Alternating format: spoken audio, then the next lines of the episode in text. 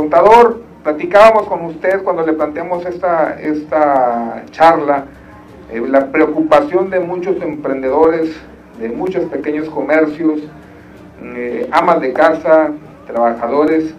Eh, ¿Qué impacto va a tener el COVID en materia jurídica, tributaria, financiera y en nuestra economía en general? Pues igual, eh, mira, esta situación de pandemia del coronavirus ha llevado a que la mayoría de, bueno, en todos los países en el mundo, pues han tomado medidas sanitarias. Y México no es la excepción. Eh, México, eh, desde el pasado 23 y 24 de marzo, se declaró al COVID-19 como una enfermedad de atención prioritaria entonces, en México tenemos lo que se denomina, el Consejo Nacional de Salud, que es un organismo, es un órgano constitucional colegiado, integrado por el presidente de la República y varias secretarías, y establecieron diversas medidas. Estas medidas de prevención y de control para contener la, eh, la pandemia del coronavirus, pues tiene diversas implicaciones económicas que pueden ser desde la laboral hasta las financieras eh, y económicas, sobre todo para la pequeña y mediana empresa. En cuanto a lo laboral, nos encontramos, nos encontramos en ese tiempo, eh, 23 y 24 de marzo, y hace un poquito más de una hora eh, dio nuevamente un comunicado del Consejo Nacional de Salud respecto a cuáles son las nuevas medidas para evitar la propagación del coronavirus. Y estableció que lo único que se está haciendo es extender un poquito más las medidas y que en lugar de que el, periodo de cuarentena dure hasta el 19 de abril, se va a extender hasta el día 30 de 11 días ¿Esto qué implica? Implica que estamos ante un escenario en donde algunas personas eh, pues, no tendrán que ir a laborar a, sus centros de trabajo. Entre ellos estamos hablando a los mayores de 65 años, pero que hoy con las nuevas medidas bajaron el umbral a mayores de 60 años. Es decir, mayores de 60 años a partir de hoy y hasta el 30 de abril eh, se pide que no acudan a los centros de trabajo así como aquellos grupos de personas que, que, puedan desarrollar una enfermedad grave, inclusive en peligro de muerte, como son las de hipertensión, diabetes, el estado de embarazo este, y las que están en lactancia. Entonces, esas personas o ese grupo de personas son personas que no deben de acudir a su centro de trabajo. Por lo tanto, una de las preguntas que surgen es cómo queda su situación laboral hasta antes del día de hoy nos quedaba la duda si la autoridad podría enfrentar una contingencia sanitaria. Y hoy lo dijeron muy claro, no va a haber este contingencia sanitaria, por lo tanto nos quedamos en un primer escenario que es el de la declaración de emergencia sanitaria. ¿Qué implica esto?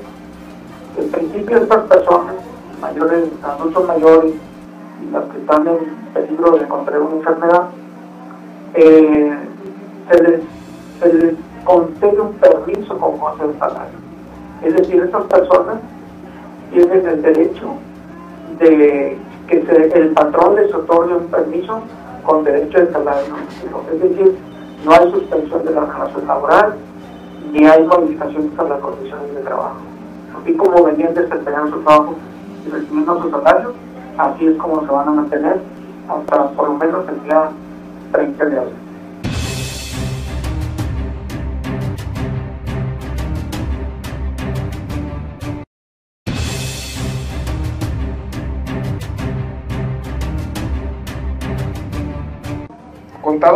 Platicábamos con usted cuando le planteamos esta, esta charla, eh, la preocupación de muchos emprendedores, de muchos pequeños comercios, eh, amas de casa, trabajadores.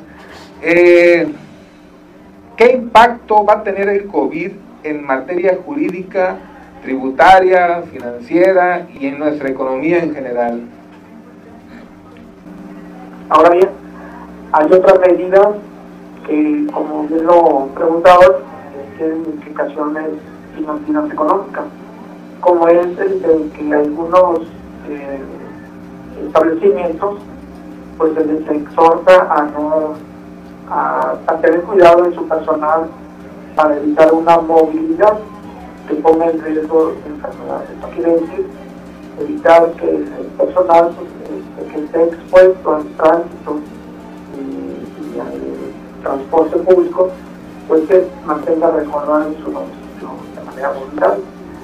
Y aquí es donde empiezan las cuestiones, aquí es donde empiezan los cuestionamientos de decir, qué va a pasar con esas personas que están en establecimientos, ahora la Secretaría de, Salud le está recomendando pues cerrar algunos establecimientos que puedan congregar ya no de 100 personas, ahora bajado de nombrar hasta 50 personas. El aquellos este, establecimientos que reúnan hasta 50 personas también se necesitan a suspender sus actividades. Entonces, las empresas que pudieran caer las pequeñas y las medianas empresas, ¿qué va a pasar con, con este personal? ¿Cuál es la acción que pueden llevar a cabo estos empresarios, emprendedores?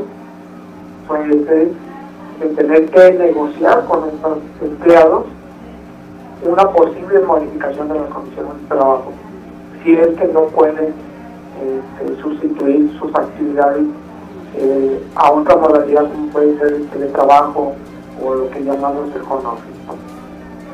Entonces, ahí es donde empieza la, complicación de que a lo mejor un restaurante eh, han invitado a suspender sus actividades y qué va a pasar con sus meseros, qué va a pasar con sus cocineros, qué va a pasar con su personal de limpieza. Entonces el patrón tendría que hablar con ellos y decir, vamos a poner de acuerdo a si les eh, durante todo este periodo de de cuarentena, les respeto sus condiciones de trabajo, es decir, no van a trabajar y les voy a seguir pagando su salario O bien, si es que implica una afectación que vaya a desequilibrar la relación entre capital y trabajo, o en otras palabras, que les vaya a afectar económicamente, entonces pueden llegar a un acuerdo mutuo a modificar las condiciones de trabajo de manera temporal. ¿Y esto qué significa? las condiciones de trabajo son eh, cómo debo de prestar el servicio, cómo debo de recibir eh, eh, la remuneración o la contratación. Es decir, que puede haber, puede haber acuerdos de reducción de salarios, reducción de jornadas, o inclusive llevar a cabo las actividades fuera del centro de trabajo por el cual originalmente fueron contratados. Y ahí es donde entra las modalidades de teletrabajo o de el home Okay. Y esto pues tiene implicaciones eh, donde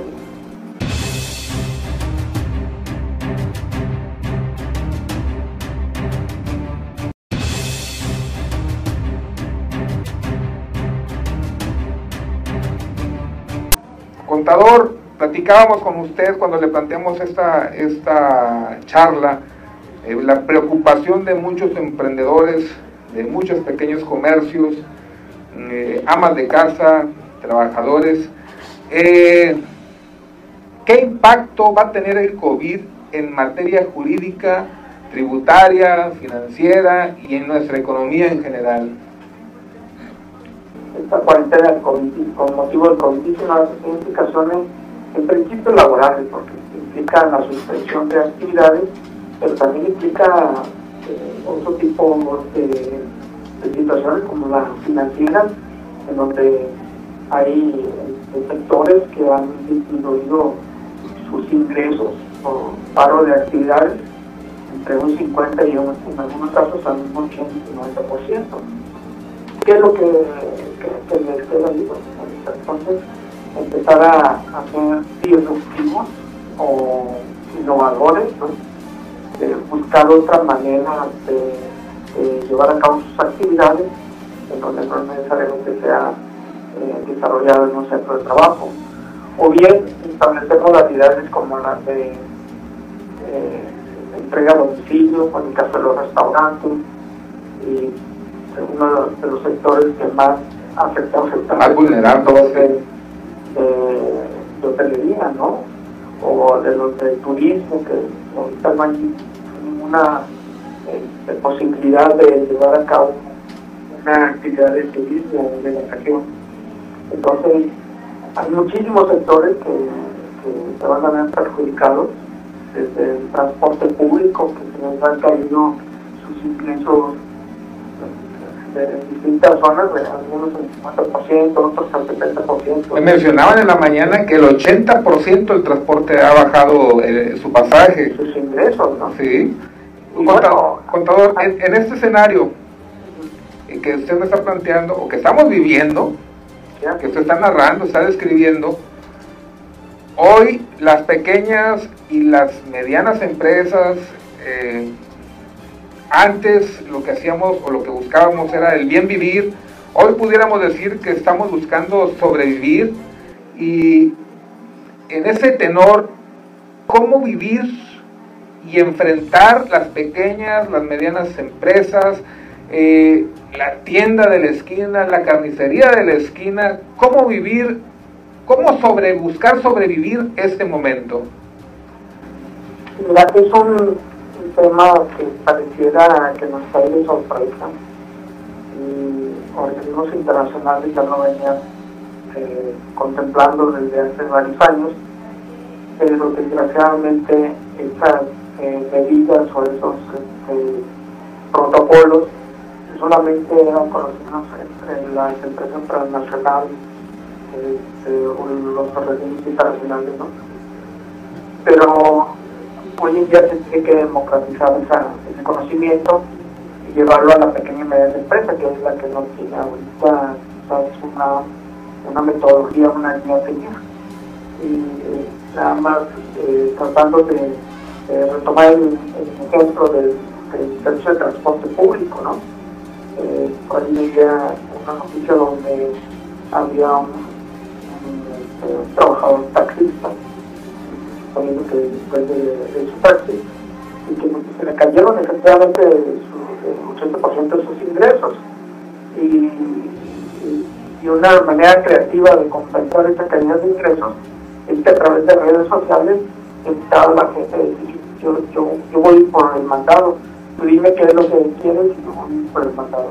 Simulando un poquito a, a, las empresas de, de web este, una entrega a Entonces,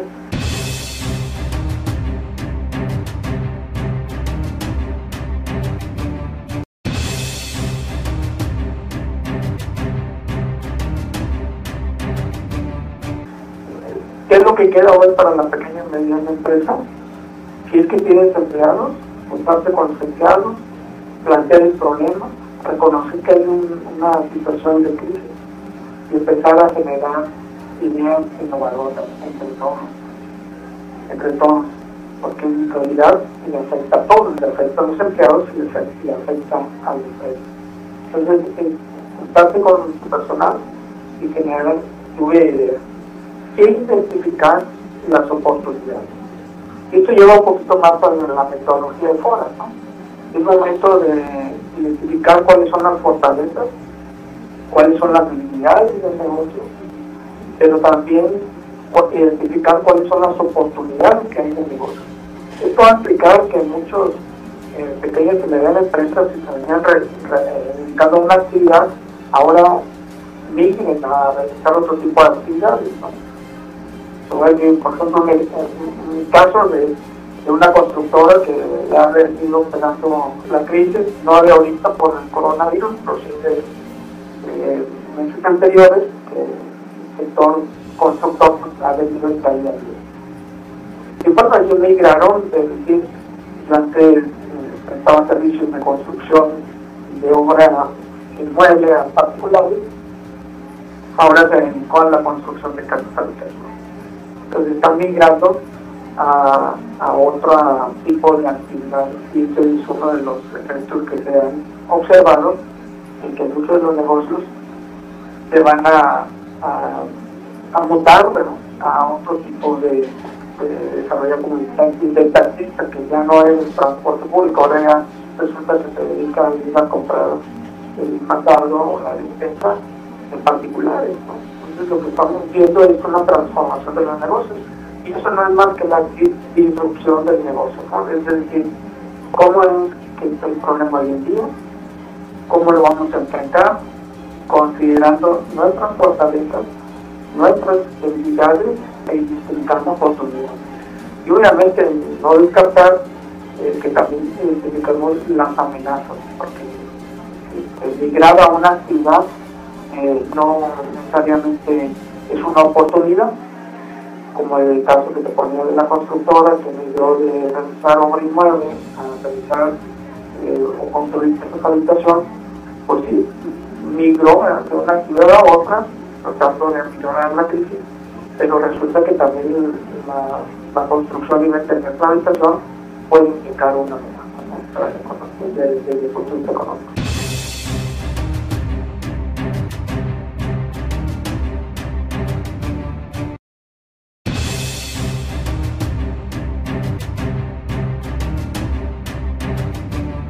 Contador, eh, esta, esta situación que estamos viviendo, esta crisis, esto seguramente, pues este, lo, eh, platicábamos, va a llevarnos a una, a una recesión.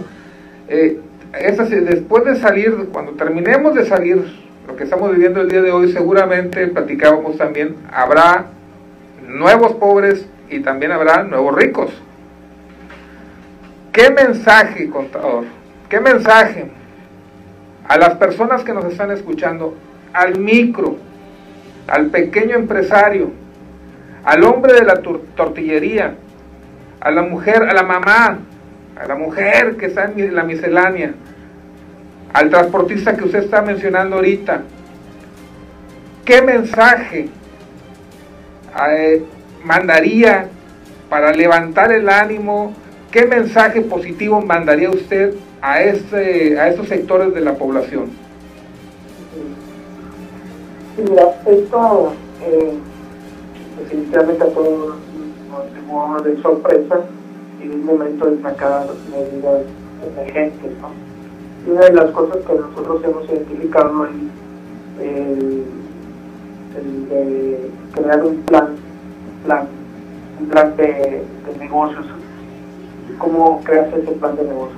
Lo primero que tenemos que hacer es volvernos un poquito más racionales y menos emocionales. Por ejemplo, una persona que a lo mejor tenía su miscelánea, su tiendita, y que no, pues era lo que más deseaba, ¿cómo voy a deshacer de mi No, hoy en día, eh, y como bien lo comentaba al principio, es una cuestión de sobrevivencia, de sobrevivir. Y tenemos que ser más racional y menos emocional. Entonces es momento de decir, vamos a tomar calma, vamos a poner las cosas en blanco y negro y vamos a ir viendo cuáles son mis fortalezas, cuáles son mis debilidades y mis oportunidades. Enfocamos a eso. Y cambiar, o sea, eh, como bien lo decía, después de esta crisis va a haber negocios que van a desaparecer completamente. Hay eh, un incremento en la pobreza. Este, pero también hay una inmensidad de oportunidades, pero que realmente eso solamente se logra y, se tiene una visión de racional, más racional que emocional, e inclusive no descartar la posibilidad de la migración, porque todavía no se terminan de evaluar cuáles son los efectos de, este fenómeno. Y digo fenómeno porque hay una regla que dice que a los fenómenos hay que gestionarlos y a los problemas hay que darle solución. Y lo que estamos viendo ahorita no es un problema, es un fenómeno y es un fenómeno que puede tener diversos comportamientos. Entonces lo que hay que hacer es gestionarlo, es decir, eh, cuando uno se enferma, la gestión de la enfermedad es el tratamiento dedicar el Entonces yo te diría que es momento de, ser racional, no caer en la emoción y con eso implica pues no desesperarse, no caer en el estrés, mantener la calma. Yo sé que la cosa no está como para, para, para tan fácil, ¿no? Como para mantener esta calma, pero hay que hacer un esfuerzo. a todos nos puede pasar que perdamos la calma, la tranquilidad, pero tiene que tomar un proceso y volver a tomar eh, respiro y volver a, a, ponerse a planear, a, pensar bien las cosas. Y, algo muy importante es tener educación financiera. Una de las cosas que nosotros hemos identificado como una de las buenas prácticas corporativas es que tanto los patrones como los empleados tengamos educación corporativa, educación financiera. Eso hace fundamental. De aquí en adelante, todo lo que hagamos, tanto las, corporaciones como los empleados, como los emprendedores, debemos enfocarnos más a la este, educación financiera. ¿Por qué te lo digo? Porque pues ahorita están ofreciendo créditos de buena tasa de interés y, bueno, lo primero que tiene que hacer uno es realmente necesito ese crédito, realmente lo quiero invertir para rescatar algo irrescatable, que ya no es confiable, entonces uno se tiene que hacer la, cultura de ser racional y decir, no, a lo mejor en este momento lo que tengo que hacer es cambiar y no tengo que meterle más dinero bueno al, negocio que, que ya irremediablemente no, no se le conviene. Entonces, la educación financiera es otro de los factores que, que identificamos como una de las mejores prácticas para enfrentar esta crisis.